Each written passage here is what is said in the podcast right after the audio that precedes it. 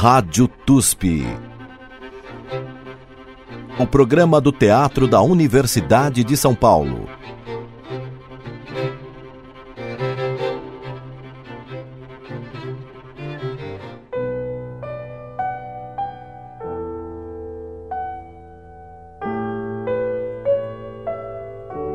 Hum, acho que eu vou. Vou na de Xangô.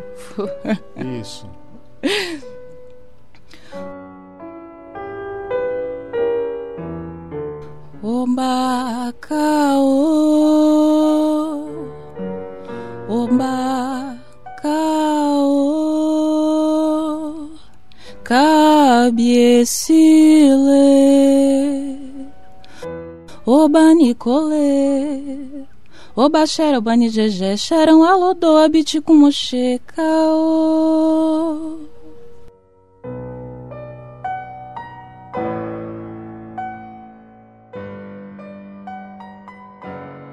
Cativas, que cuidam deste palácio, sendo minhas companheiras nesse cortejo, sede também minhas conselheiras. Que devo dizer ao derramar estas libações fúnebres? Como pronunciar palavras propícias?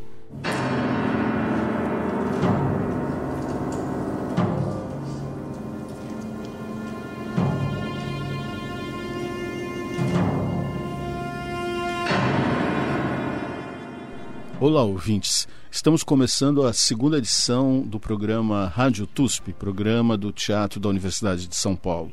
O destaque hoje é o espetáculo Oresteia BR, criado no âmbito da Escola de Arte Dramática da USP, dirigido pelo José Fernando Azevedo. Eu reconheço um texto como clássico na medida em que eu reconheço nesse texto uh, uma espécie de nexo que permanece. Oresteia BR integra a mostra Teatro Pós-Trauma, que teve seu início na última quinta-feira lá no TUSP da Maria Antônia e que vai prosseguir até junho com mais dois espetáculos. Um memorial para Antígona, criado no âmbito do Departamento de Artes Cênicas da USP, direção do Vicente Ramos, e o terceiro que estreia já em maio é Verdade, um espetáculo que foi criado no âmbito do Programa de Pós-Graduação em Artes Cênicas da USP, com direção e texto do Alê da Alfarra, criado pelo grupo Tablado de Arruar. Na edição de hoje, Luiz Fernando Ramos entrevista o diretor José Fernando Peixoto de Azevedo, com participação das atrizes Luísa Silva e Tai Muniz. O assunto é o espetáculo Oresteia.br, com textos de Ésquilo, Eurípides e Pasolini. Rádio TUSP. Eu sou Cíntia Guzmão, produtora e editora do programa. Convido vocês a me acompanharem no percurso. Zé, obrigado por você ter comparecido à Rádio TUSP para dar essa entrevista e começo te perguntando o seguinte, na, no Oresteia BR, nesse espetáculo, você realiza a façanha não só de montar a trilogia mais famosa do teatro ocidental, criada pelo Ésquilo no século V, mas você soma ela a tragédia Efigeniaulas do Eurípides e ainda o texto Pílades do Pasolini, né? Fala sobre esse projeto, essa ambição desse projeto. A origem do projeto é um semestre pedagógico na Escola de Arte Dramática. E a ideia, a certa altura, foi trabalhar com clássico e entender por que é, voltar a um clássico. E, e a minha proposição é a seguinte: eu reconheço um texto como clássico na medida em que eu reconheço nesse texto uh, uma espécie de nexo que permanece.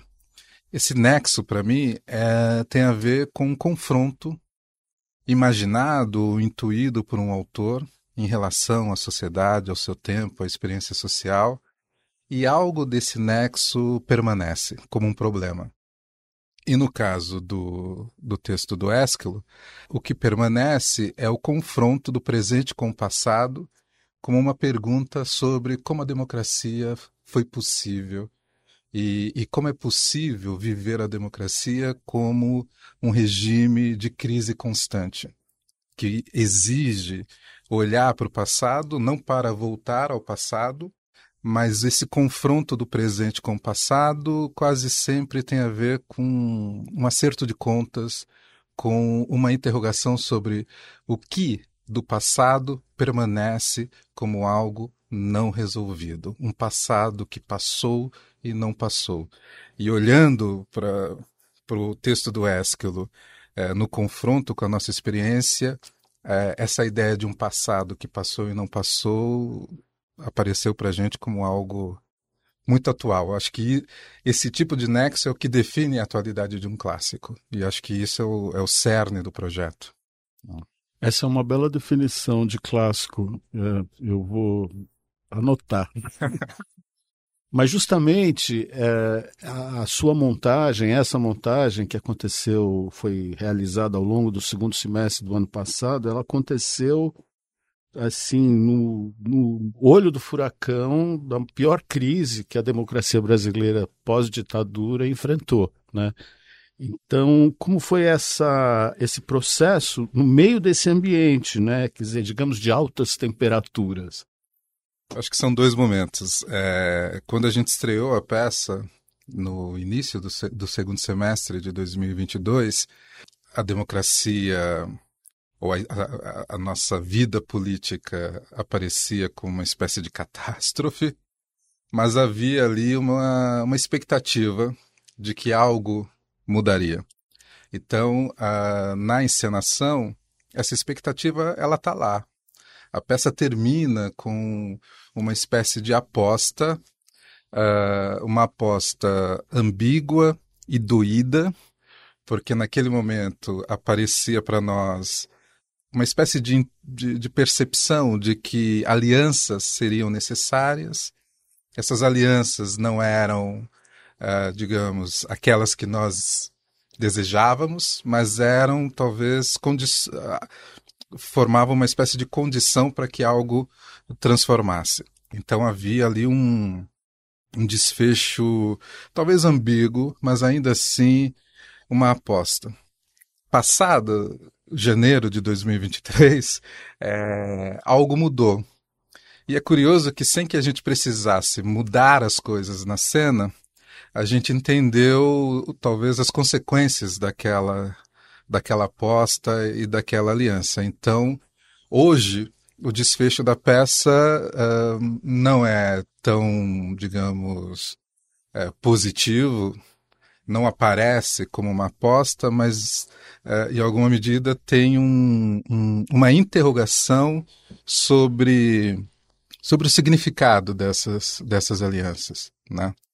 E aí talvez uh, a gente pudesse acho que para deixar isso claro, talvez eu precisasse remontar um, a algo que é estrutural na peça né? porque a tragédia grega ela se define classicamente por uma dupla dinâmica. Né? De um lado, a gente tem a cena, onde estão os atores representando algo. No texto do Ésquilo, isso que está em cena é o passado, portanto, uma reflexão sobre o passado.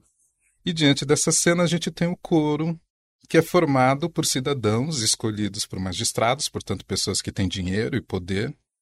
E esses cidadãos representam a, a, a cidade, a polis, né? aqueles que podem vo votar. E esse, esse, esse coro, por assim dizer, comenta aquilo que ele vê em cena. Então, o coro é o presente, olhando para o passado e interrogando como foi possível viver aquela catástrofe e ainda assim estar neste momento sendo o que nós somos. Como é que saímos daquilo para isso? E ao mesmo tempo, o que é que daquilo permanece aqui? Só que na tragédia grega, o coro era organizado. Né? Você tinha uma cidade organizada, uma ideia de cidadania organizada. 25 séculos depois, essa cidade não se organiza da mesma maneira. A gente não tem a unidade do coro. O coro explodiu, se esfacelou. Né? E tenho a impressão que essa explosão hoje é uma explosão da cidadania, que se revela, digamos, numa, numa espécie de disputa de identidades.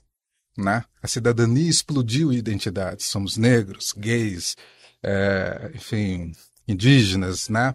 É, isso repercute de maneira muito decisiva na peça. Né? E, na, e, no Brasil, se a gente quiser, o que aconteceu no dia primeiro, aquela subida emblemática na rampa, é um pouco isso, né? Você tem uma cidadania, é, digamos, esfarelada em identidades, e é preciso lidar com essas identidades, porque essa é a vida, essa é a realidade, mas dá a isso uma unidade que a gente não sabe qual é, mas que a gente ainda chama de Brasil.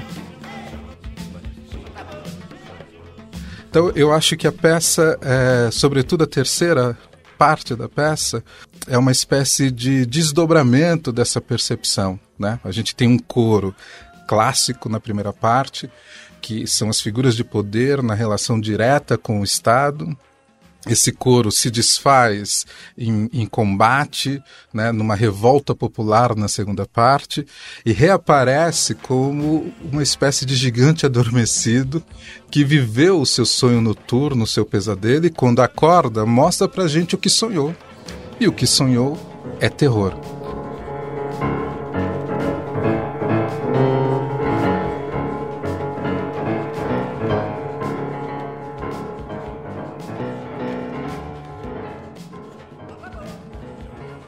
Né? Então eu tenho a impressão que é na experiência do coro que essa atualidade ganha vida é, decisiva. E aí, nesse sentido, é, de 2022 para cá, esse coro que, que para gente traduz essa ideia desse gigante adormecido que está na terceira parte, ele mudou de figura. Ele é muito mais terrível, ele é muito mais sombrio, ele de fato, na peça, é nomeado como as Fúrias, né? É muito difícil imaginar que essas fúrias de fato se tornarão benévolas. O nome da peça é Eumênides, né? Quer dizer, benévolas. Das fúrias, as alianças convertem as fúrias em benévolas. Essa conversão, ela se tornou mais cínica, ela se tornou mais pragmática, mais oportunista na encenação, para a encenação, né?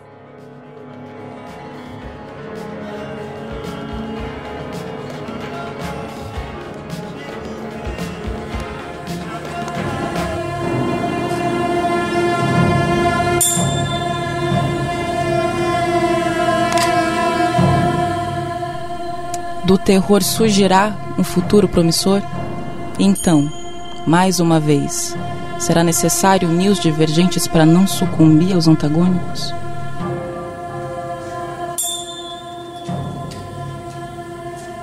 É curioso, né? Porque justamente no, no, no contexto grego, é, é uma coisa esperançosa, né? A democracia que está se apresentando como uma possibilidade, né? E aqui é pesadelo quase, né? É um pesadelo, mas é um pesadelo que precisa ser contido, né? Eu tenho, e acho que isso é uma intuição que está na peça também. Eu tenho a impressão que os momentos, é, o Brasil é um sonho noturno, né? Desde sempre, né? Ninguém passa pela colonia, colonização e pela escravidão sem, sem terror. O Luiz Felipe Alencastre que diz: Não tem uma casa que tivesse escravo que você não escutasse do outro lado da parede alguém chorando. E essa é experiência, né? É terror. E eu tenho a impressão que os momentos de abertura democrática eh, no Brasil quase sempre foram tentativas de conter essa violência. Se a gente quiser, o lulismo foi a última tentativa, mais ou menos heróica, de conter uma violência é, atávica. Talvez, mas que explodiu, né? Não foi possível conter. E veio à tona. O dia 8 de janeiro é, para mim, a imagem emblemática dessa explosão disso que eu estou chamando de sonho noturno. Né? As pessoas estavam num pesadelo e saíram como se não tivessem acordadas, né? É, e é muito mais terrível do que a imagem do zumbi, né? Porque é um outro tipo de vida é, que não concebe outros tipos de vida, né? Aquilo é real, aquilo é Brasil e a gente precisa lidar com isso, né? Para além dos nossos ímpetos civilizatórios, a gente precisa entender que esse país foi forjado na, na, na, na na violência. E há um dado que eu acho importante que é como imaginar um país em que os, as pessoas livres, pobres, brancas, é, viveram do, no, durante a escravidão uma miséria tal que a única coisa que as diferenciava de uma pessoa escravizada era o dado jurídico que se explicitava na cor da pele. Né? Então, o racismo brasileiro ele tem uma origem muito específica, né? porque a única coisa que difere uma pessoa branca miserável de um, uma pessoa escravizada é a cor da pele. E os desdobramentos disso são a tragédia que a gente vive no Brasil. Né? A postura mais popular, mais em nome da, do, do povo brasileiro, é a conquista da tragédia, a descoberta da tragédia, você conseguir fazer uma tragédia, olhar nos olhos da tragédia e fazer com que ela seja ah, dominada. Quer dizer, você. Acho que quando os gregos Sófocles escreveu uma tragédia grega, o povo grego devia sair em, em em carnaval, porque finalmente temos, uma temos a nossa tragédia. Quer dizer, descobrimos, olhamos, estamos olhando nos olhos os grandes problemas da nossa vida, da nossa existência, da nossa condição humana. Oduvaldo Viana Filho, Vianinha, 1974. Entrevista a Ivo Cardoso, revista Visão.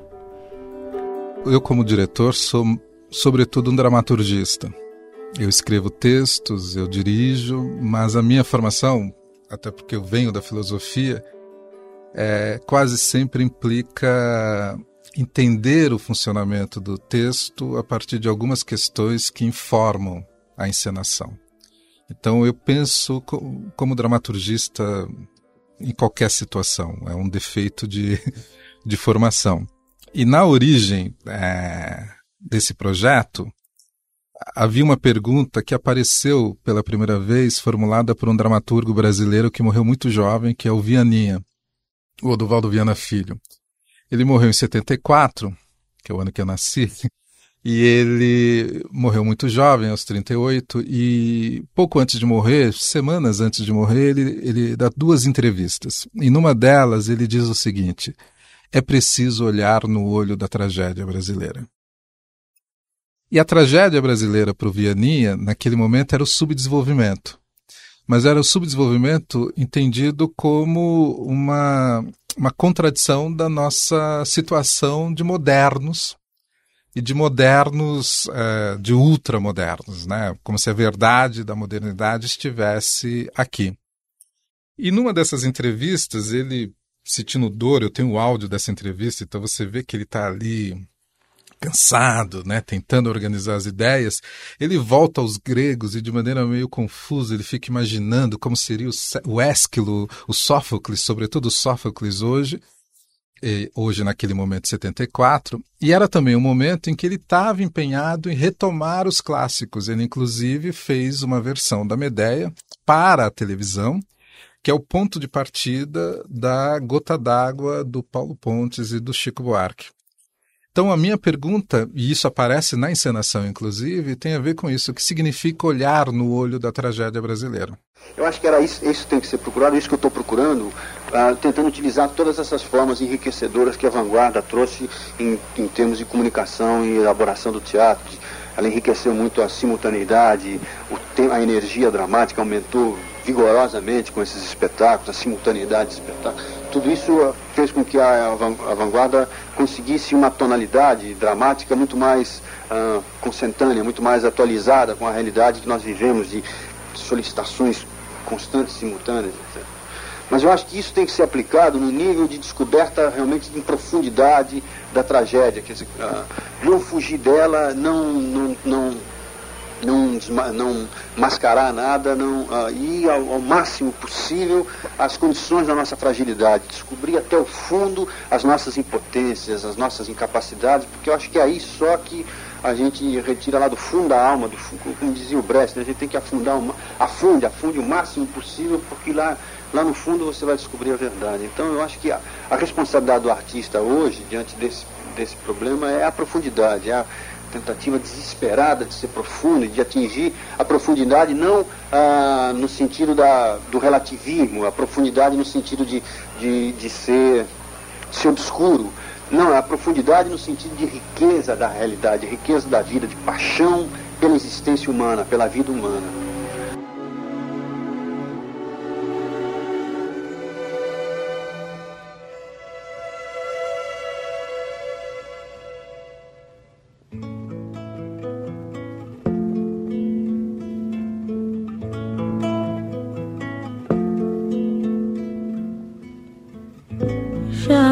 Dei meu corpo, minha alegria. Já estanquei meu sangue quando fervia. Olha a voz que me resta, olha a veia que salta, olha a gota que falta pro desfecho da festa. Por favor, deixa em paz meu coração.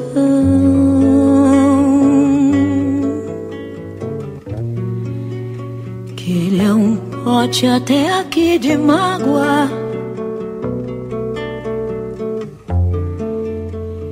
E qualquer desatenção, faça não.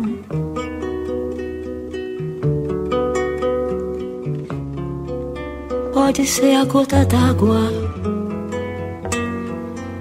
Pode ser a gota d'água. Pode ser a gota d'água.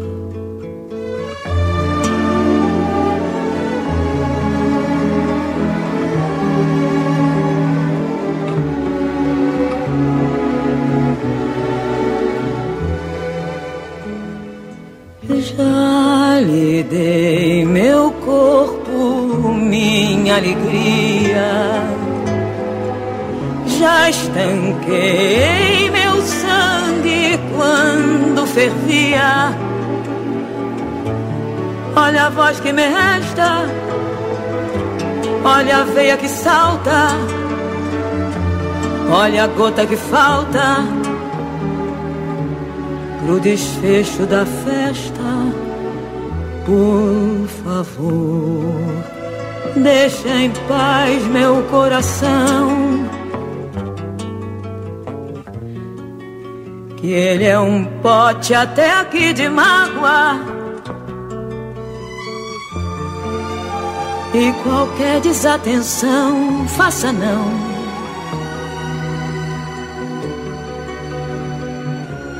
Pode ser a gota d'água. Pode ser a gota d'água.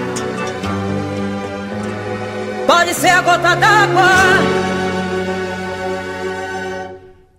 Bibi Ferreira, Gota d'Água, Chico Buarque, Paulo Pontes. Rádio TUSP. Luiz Fernando Ramos entrevista José Fernando Peixoto de Azevedo. Ora, pouco antes, ali no final dos anos 60, início dos anos 70, o Pasolini, é, na Itália, tentou fazer uma Oresteia na África. E ele vai à África e ele filma locações e pessoas é, tentando entender como seria essa Oresteia. E a certa altura ele entende que não vai conseguir fazer o filme. Qual é a solução que ele dá? ele junta o material gravado, ele edita este material e sobre o material editado ele narra a Oresteia que ele imaginou. Descrevendo os lugares, apontando para as pessoas que ele filmou, dizendo essa aqui poderia ser uma Clitemnestra e ela agiria desta maneira. Estou diante da universidade, a universidade é Argos. E a pergunta do Pasolini naquele momento era: é, em que medida o processo de descolonização da África não lançará esses países para essa dimensão de uma vida totalmente precária, é, que se resolve pela chave do consumo, sem as condições econômicas que é, é as sociedades ditas modernas têm. Ou seja, é a invenção do atraso. Um dos problemas do Pasolini é o atraso é uma invenção da modernidade. Né? Bom, nessa mesma época, o Pasolini escreveu uma continuidade da Oresteia para o teatro, que chama Pílades. Pílades é o amigo silencioso do Orestes, que é o príncipe que instaura a nova ordem democrática a partir de um golpe, de uma aliança com os deuses, porque ele é o portador da nova ordem democrática, mas ele é filho do rei da velha ordem. Né? Então tem aí um, um jogo entre o, o passado e o presente e o passado que não passa. Nessa versão do, do Pasolini, o Pílades é um intelectual que a certa altura rompe com Orestes e diz: isso que você está fazendo, isso que você está chamando de democracia, é, se confunde com capitalismo, desenvolvimentismo, é, e isto só se resolve na chave é, de uma na perspectiva de uma assimilação da sociedade como consumidores. Eu não quero isso. Ele rompe com Orestes e vai e faz uma espécie de aliança com os camponeses, resistindo à perspectiva do, do Orestes. É o momento em que o Pasolini começa a escrever textos em que ele, nos quais ele identifica o que ele chama de uma mutação antropológica, que consiste no seguinte: a democracia é consumo e o consumo é o novo fascismo. A democracia é um neofascismo. Pouco antes de morrer, em 75, e literalmente pouco antes de morrer, cinco horas, seis horas antes de ser assassinado, Pasolini dá uma entrevista em que ele diz: estamos todos em perigo. Não há, do ponto de vista epistemológico, não há diferença nenhuma entre alguém que tem dinheiro e é capaz de fazer uma bolsa cair sobre uma uma bolsa de valores cair sobre uma sociedade, e um garoto que não tem nada na vida, mas tem uma barra de ferro e é capaz de jogar essa lançar essa barra de ferro contra a cabeça de alguém. Este movimento é o movimento da sociedade. Esta é a mutação antropológica que unifica a sociedade. Veja, esses elementos que ditos assim parecem soltos, eles estão na base do que daquilo que inicialmente foi motivando a nossa leitura dos textos do Esquilo. De tal modo que a gente, a gente lia e isso estava lá. Né? Que tem a ver com o que eu dizia no início, esse nexo de permanência. Né? de coisas que não são resolvidas. Né? O que, que permanece? Coisas que não são resolvidas e que o tempo intensifica como problema numa sociedade. Quando aquilo está flagrado num texto, a, a gente percebe aquilo como atualidade. Né? E o que é essa atualidade? É um não resolvido, é um intensificado como problema, como contradição. Né? E foi isso que, digamos, essa perspectiva dramaturgista que foi alimentando o trabalho com o texto.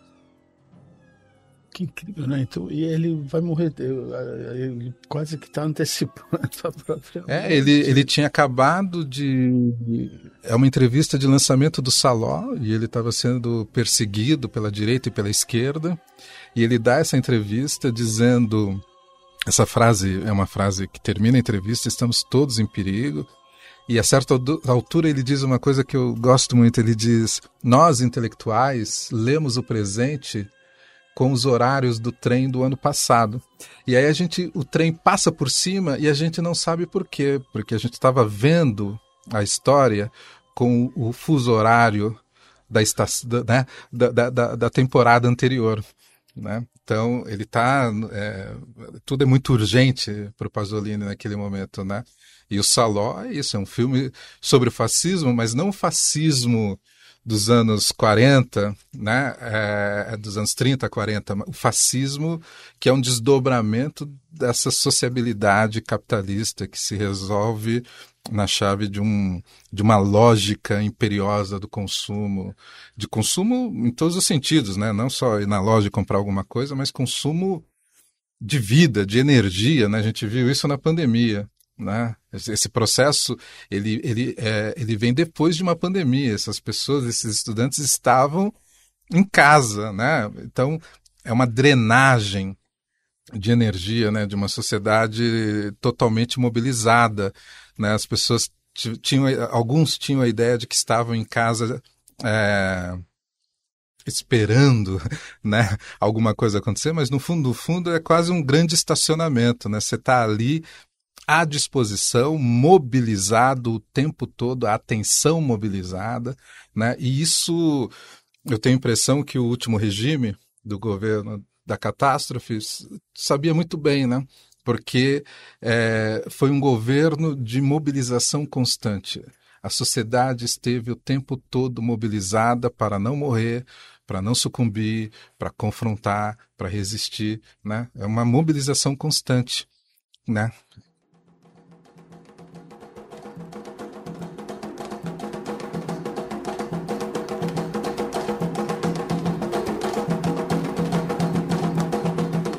Então, Tainá, me diz o seguinte agora. Thay Muniz. É, você fez a EAD, você é uma aluna da EAD que está tendo essa possibilidade, a glória, né, de se formar com um espetáculo tão importante que está ganhando a vida pública, digamos assim, né, saindo do, do, do nicho é, teatro laboratório e indo para o TUSP.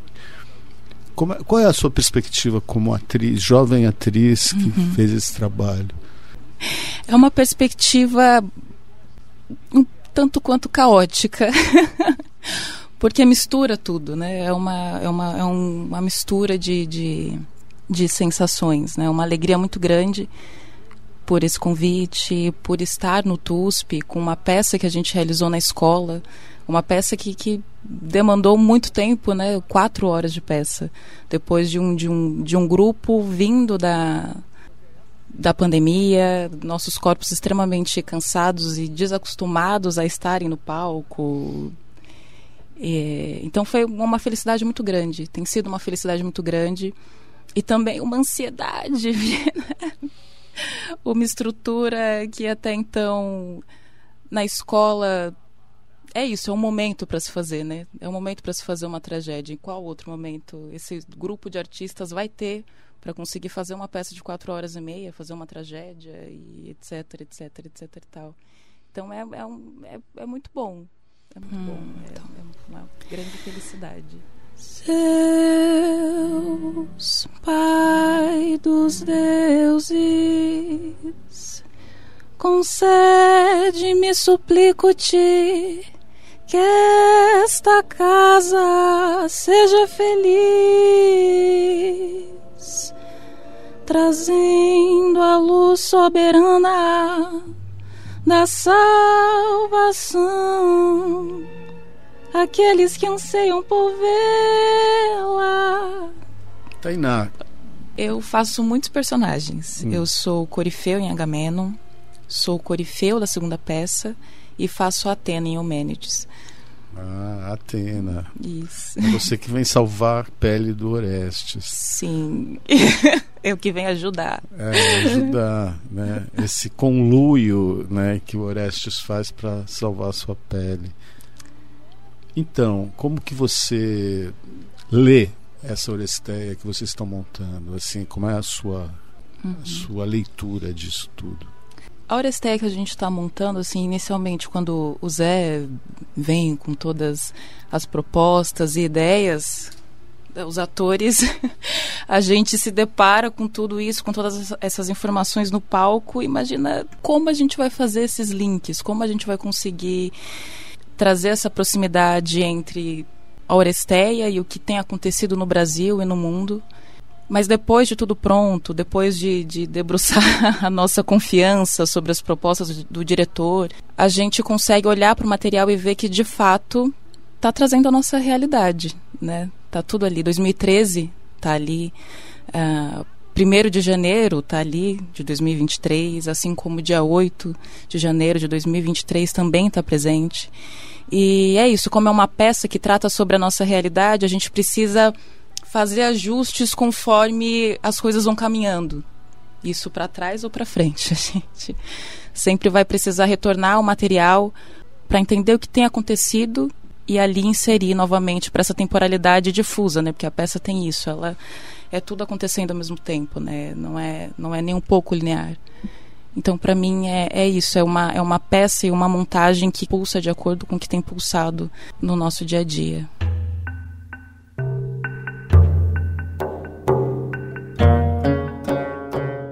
Cativas que cuidam deste palácio. Luísa Silva. Sendo minhas companheiras nesse cortejo, sede também minhas conselheiras. Que devo dizer ao derramar estas libações fúnebres? Como pronunciar palavras propícias? Que oração farei ao meu pai? Devo dizer que trago ao esposo amado presentes da esposa amante que é também minha mãe? Não tenho coragem para tanto. Nem sei que dizer ou derramar estas oferendas no túmulo de meu pai.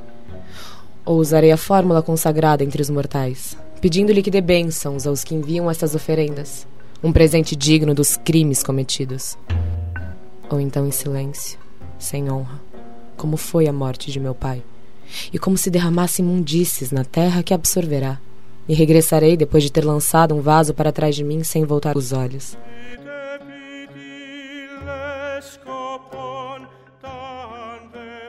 Vocês, além do texto, porque isso que eu achei mais ambicioso na montagem, é, além do texto do, do Esquilo, né, que já é um, uma trilogia, quer dizer, uma, já, já é um desafio montar as três peças, vocês incluíram de algum modo a Ifigênia em aules do Eurípides, né, e também um material do Pasolini. Fala um pouco sobre esses adendos que vocês fizeram. É, o, o que a gente entendeu com a Ifigênia é, do Eurípides é que o, a Oresteia começa por conta do sacrifício de Ifigênia. Então ele é um. E o coro fala muito sobre isso. Só que a gente entendeu que a gente precisava mostrar a violência disso. A gente precisava colocar a Ifigênia da forma mais pura e ingênua possível e Agamenon fazendo a escolha de assassinar a filha ali, na cara do público, para que ele consiga entender a dimensão e o peso que isso trouxe. Então a gente buscou outras Ifigênias, versões e formas de trazer isso e realmente o que eles escreveram é incrível, né? Por isso que a gente fala sobre isso até hoje. E aí a gente colocou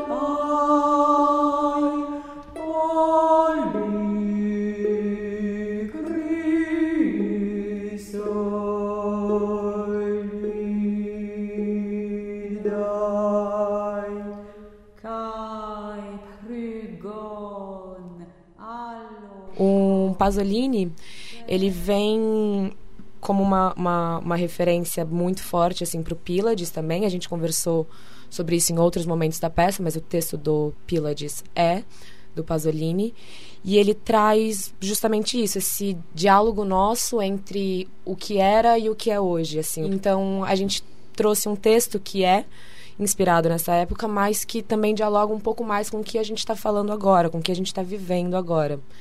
E é lindo. E, é, e da onde é esse texto do, do Pylades? É de alguma dos filmes dele? Não, é da Oresteia do Pasolini. Que ele montou em teatro. Isso. Ah.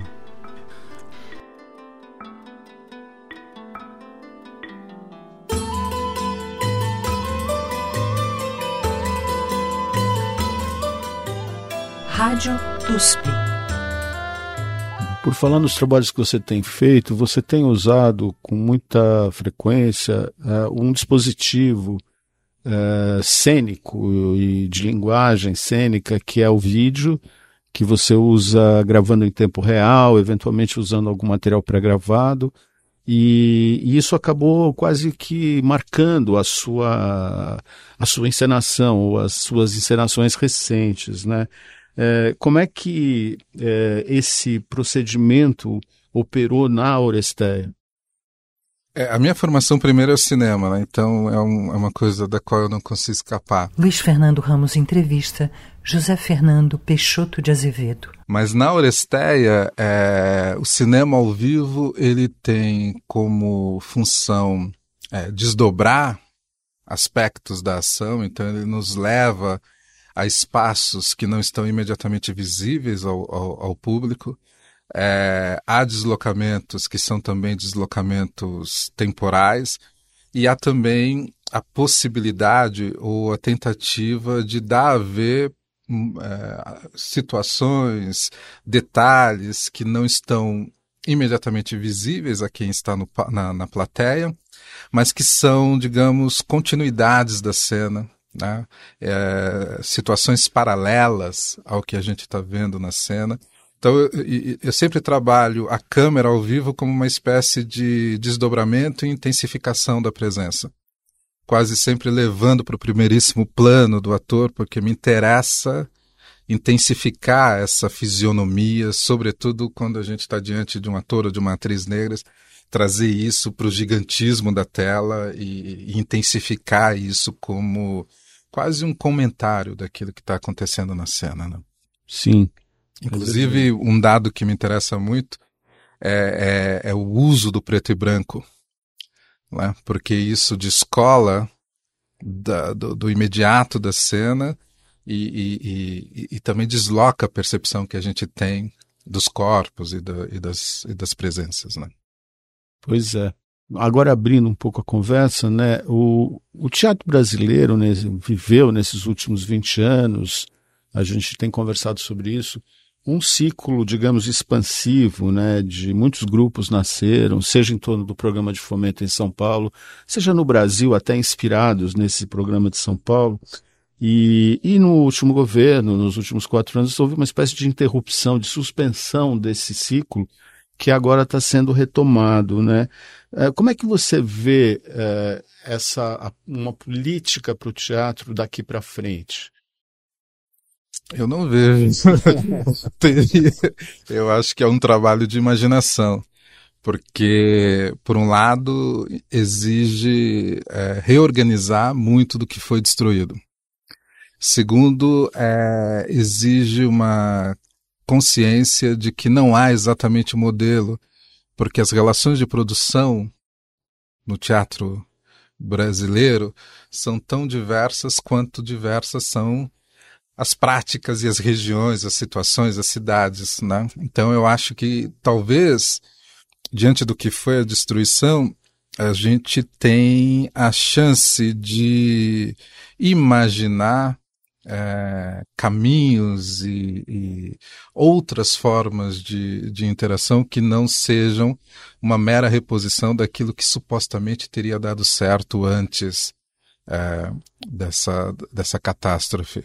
Né? Então, eu acho que é, é, mais do que ver o que vai ser, eu acho que a gente tem perguntas muito certeiras, que é quais são as práticas que estão neste momento acontecendo no Brasil, como elas se informam, como elas interagem, e mais do que isso, como integrar essas relações numa, numa, num sistema que a gente está chamando de cultura brasileira, de teatro brasileiro. Acho que esse é o desafio que não, não foi totalmente enfrentado antes e que historicamente precisa ser enfrentado. Né? A gente precisa romper com a ideologia paulistana do teatro brasileiro moderno. Isso acabou, isso morreu, como morreu uma ideia de Brasil e a gente precisa imaginar outras coisas. Quer dizer, será que deu certo mesmo? Parece que não tanto. Né? Não deu, não deu, mas funcionou para um, um determinado para determinadas dinâmicas e há uma história narrada a partir dessa perspectiva, né? Então acho que é o momento da gente abrir para outras percepções, outras perspectivas e entender que essa história ela é múltipla, não existe uma história do teatro brasileiro, né? Não existe o teatro brasileiro moderno. Existem práticas que conviveram, que se desconheceram muitas vezes, mas que definem o teatro que a gente que a gente faz hoje. Eu dou aula numa escola de, de formação de atores. Esse, esse último processo seletivo. Nós temos estudantes que vêm do Acre, do Pará, né, do Nordeste, é, do Sul, é, e os corpos dessas pessoas são informados por práticas que, se eu parto daquilo que eu vivo e faço no teatro em São Paulo, é, eu vou, no mínimo, dizer: ah, isto é teatro amador. Não, mas isto é uma outra forma de perceber o teatro. Essa escuta né? Essa percepção, é, eu acho que é o dado político do momento e que talvez seja uma, não uma superação, mas o desvio do que foi a catástrofe recente. Né? Por falar nisso, é, eu queria comentar um pouco também sobre esse fato né, da Oresté ter nascido é, nesse ambiente de ensino, na EAD, Escola de Arte Dramática, e pela vitalidade do espetáculo, quer dizer, a gente, quem assiste o espetáculo, percebe uma liberdade, uma, uma voracidade criativa que é que tem essa marca de, um, de gente que está é, dando o seu primeiro voo, né? É, como é que você compara essa energia, você que é professor lá há alguns anos, com a experiência das companhias profissionais, do teatro profissional? Eu acho que tem muito a ver com a energia de um grupo que começa, né?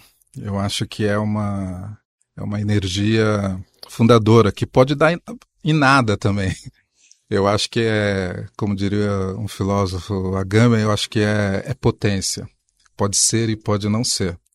Mas tem de fato uma, uma vivacidade. Mas também tem uma coisa que eu acho que a gente precisa levar em conta, e eu sempre digo a eles, porque eu acho que há uma ilusão sobre isso que nós chamamos teatro profissional. Né? Porque, e isso também, pensando na pergunta anterior, precisa ser pensado. Né? Nós que fazemos teatro, e eu vivi isso na experiência do Fomento em São Paulo, em 14 anos, meu grupo teve uh, foi contemplado em oito, em sete edições do, do Fomento. Qual era a situação? Da perspectiva externa, isso é uma experiência de sucesso. Internamente, nós nos víamos é, em determinados momentos com condições mínimas para estabelecer uma qualidade, o que nós achávamos que era um, um, trabalho de qualidade, com determinados padrões técnicos, de continuidade, pessoas trabalhando recebendo, e no momento seguinte nós estávamos devolvidos a uma precariedade sem condição de trabalho. Por outro lado, a exigência anterior de qualidade era o padrão que se impunha. Então, nós estávamos o tempo todo pressionados entre uma demanda de qualidade e profissionalidade e uma realidade de intermitência e precariedade.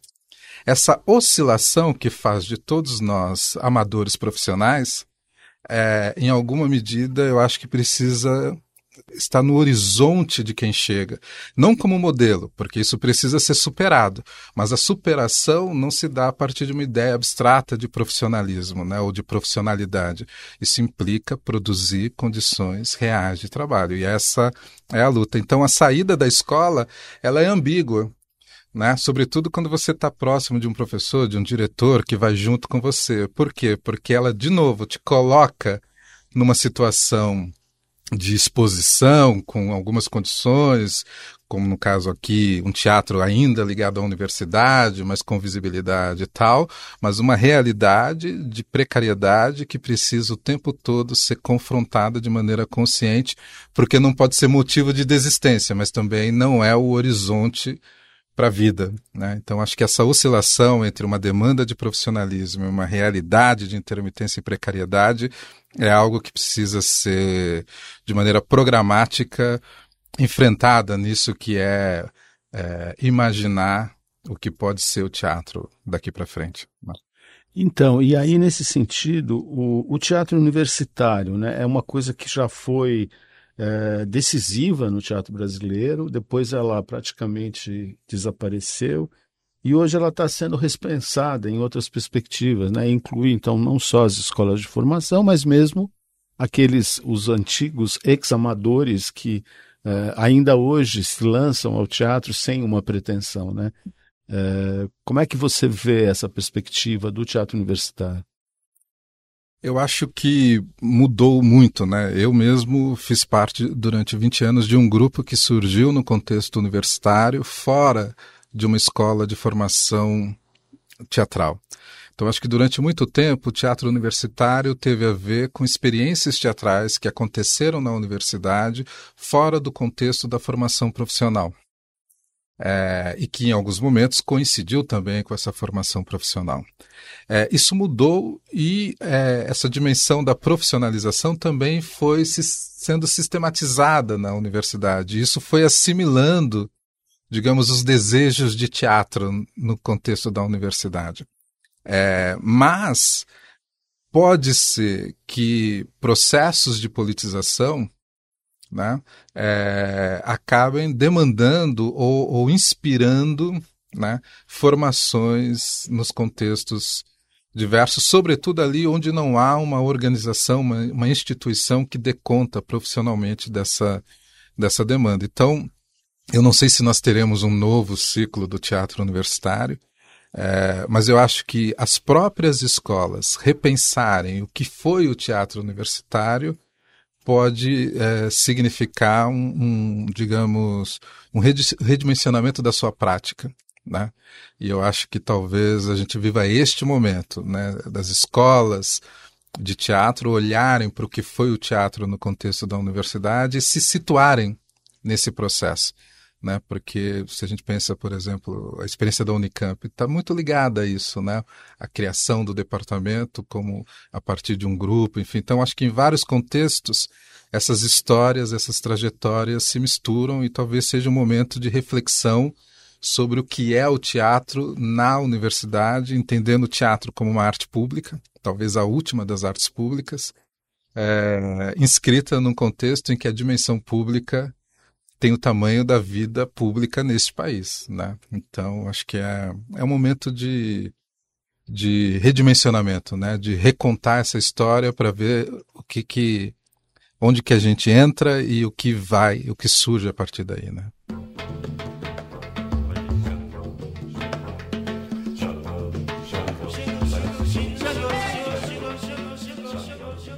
E você como corifeia ou corifeu, você acaba sendo o narrador mais importante de tudo isso, né? Sim, é, o, o Corifeu é um, é um personagem que está o tempo todo, né? Eu, é, eu ali como Corifeu, como Corifeia, eu, eu tô em todos os momentos da peça, então tô vendo tudo, sei tudo que está acontecendo. Time Mudou o texto nesses ínterins todos ou, ou mais ou menos se manteve o texto da estreia? O texto se manteve. O, a mudança ela aconteceu em Eumênides, né, o, o, último texto que eu dou, a gente teve que reformular, né, porque não é mais um acordo, não é mais possível fazer um acordo. Existe um acordo entre Atena e as Fúrias. Eu acho importante é, ressaltar que a mudança foi transformar em interrogação o que era uma afirmação. A gente não mexeu nas palavras do texto. A gente só colocou uma interrogação onde antes era uma afirmação. É, o que parecia como uma aposta agora é uma interrogação retrospectiva. Né? É incrível isso como fenômeno. Do terror surge a fisionomia de um futuro promissor. E mais uma vez será necessário unir os divergentes para não sucumbir aos antagônicos. Essa era a primeira versão. Do terror surgirá um futuro promissor? Então, mais uma vez, será necessário unir os divergentes para não sucumbir aos antagônicos?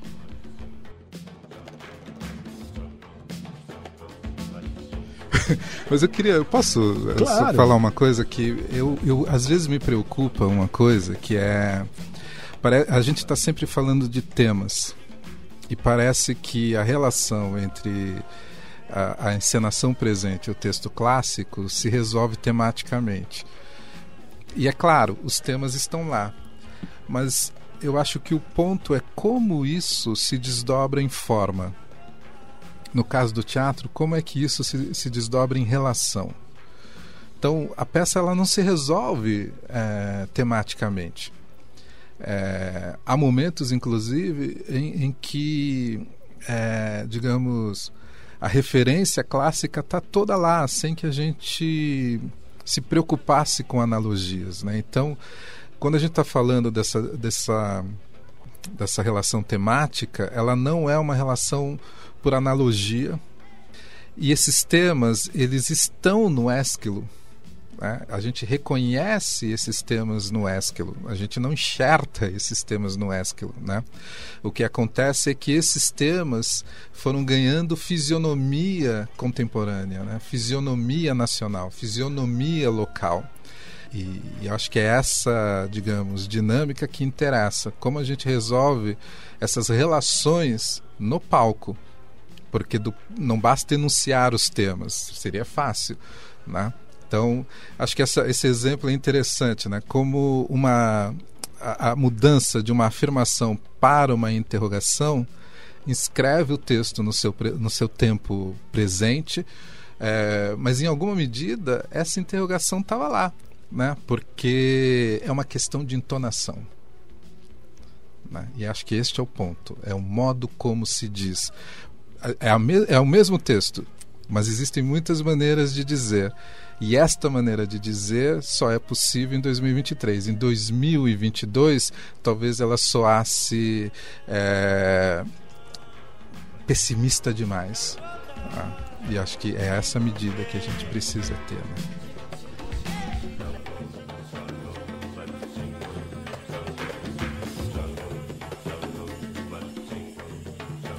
Vamos encerrando assim mais uma edição do Rádio TUSP, com Luiz Fernando Ramos e José Fernando Peixoto de Azevedo, falando do espetáculo que está em cartaz no TUSP Maria Antônia, São Paulo, capital. Participação das atrizes Thay Muniz e Luísa Silva. No TUSP Maria Antônia também se iniciou dia 20 de março os encontros Roda de Memória do Futuro, que seguirão acontecendo nas segundas-feiras até o mês de maio. Acesse a programação no site do TUSP. E por aqui, até a semana que vem.